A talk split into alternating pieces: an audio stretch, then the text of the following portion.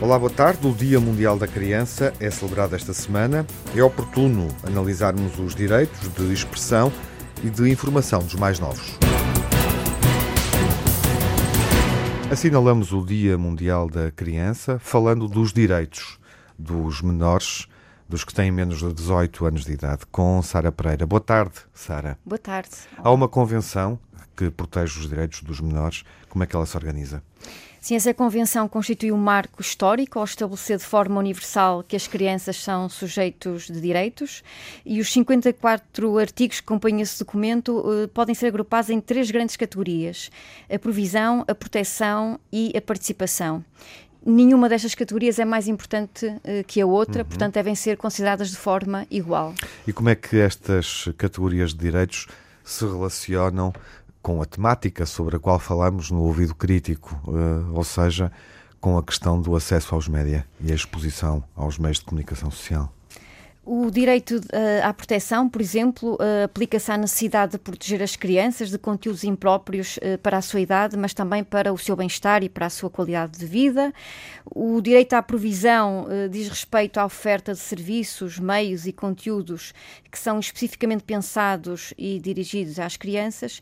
E a terceira categoria de direitos, o da participação, refere-se à oportunidade que os média dão às crianças para expressar a sua opinião, a oportunidade que lhes dão para serem ouvidas sobre os assuntos que lhes dizem respeito, mas também ao modo como as crianças usam os média para se expressarem e para criarem mensagens no seu cotidiano. Uhum. Dentro destas categorias, há algum artigo específico sobre os média?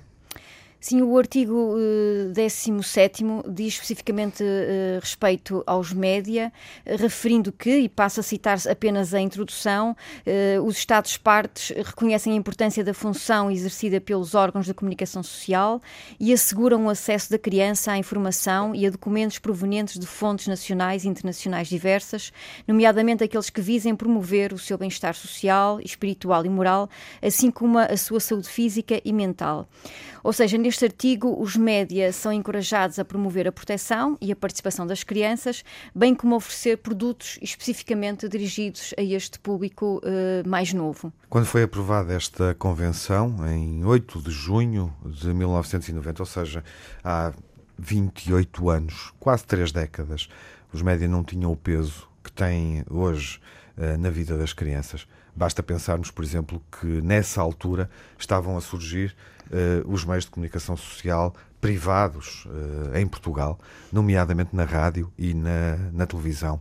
Uh, a liberalização da imprensa já, já tinha acontecido, digamos assim. É, uma, é toda uma grande diferença. Essa convenção cobre a realidade atual ou está desajustada? Sim, é verdade. Houve uma mudança muito significativa na paisagem mediática, quer no que diz respeito à própria televisão, à rádio, à imprensa, eh, mas também eh, surgiu o digital, com toda esta panóplia de meios que hoje as crianças têm à sua eh, disposição. Em 1990, quando a Convenção foi aprovada, ainda a televisão era central nas suas vidas e hoje temos uma, uma gama muito maior de meios que compõem o seu cotidiano.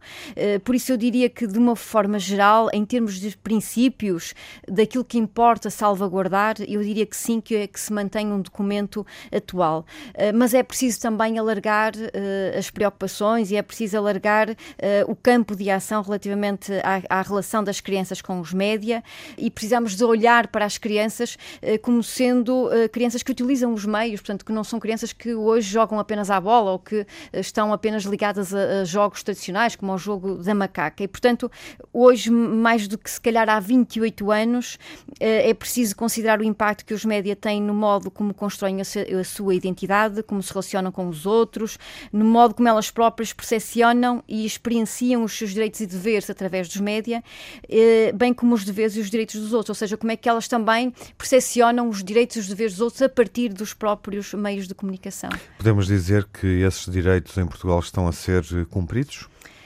Sem dúvida que a preocupação maior tem sido com, tem sido com o direito à proteção. A esse nível há hoje já um vasto trabalho realizado.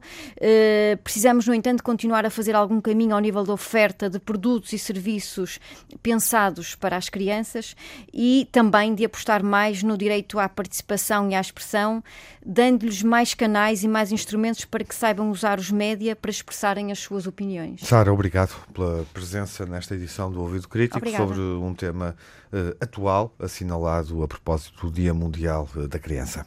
Obrigada. Portugal tem tradição de imprensa direcionada para o público jovem. Antes do 25 de Abril existiu o suplemento juvenil do Diário de Lisboa, em democracia, o DN Jovem, o Público Júnior, o Caderno Diário da RTP. Temos a Visão Júnior, o Jornalíssimo, o TAG, a Rádio Miúdos e também a Rádio Zigzag no grupo RTP. Joana Filhol reflete se a informação que existe é adequada a este público e se os mais novos têm opinião publicada. As crianças têm, de facto, já alguns média que lhes são dirigidos. No entanto, falta uh, informação noticiosa. A informação noticiosa para crianças tem ainda muito pouco espaço nestes meios de comunicação as notícias uh, precisam de ser escritas numa linguagem que eles possam perceber e apresentadas de forma contextualizada. Isto não é nada de novo, lá fora há jornais para crianças e Portugal também já os teve, onde as notícias são explicadas de uma forma simples que elas possam entender. E uh, as notícias são importantes para as crianças porque por uma série de razões. Elas estimulam a curiosidade sobre o mundo, ajudam-nas a formar opinião, a respeitar a diferença, a falar com os adultos. E depois há ainda o outro lado, que é uh, o facto das crianças terem o direito a expressar a sua opinião. De, as crianças são muito pouco ouvidas nos média e quando são, uh, são muitas vezes como um apontamento colorido. A sua opinião é poucas vezes ouvida de uma forma séria, não infantilizada, sobre os assuntos que lhes dizem respeito. E é importante que isto aconteça porque ouvir as crianças, ouvir aquilo que elas têm para dizer, é também uma forma de respeitar os seus direitos. Joana Filhol e Sara Pereira estiveram neste ouvido crítico dedicado aos direitos de expressão, comunicação e informação das crianças.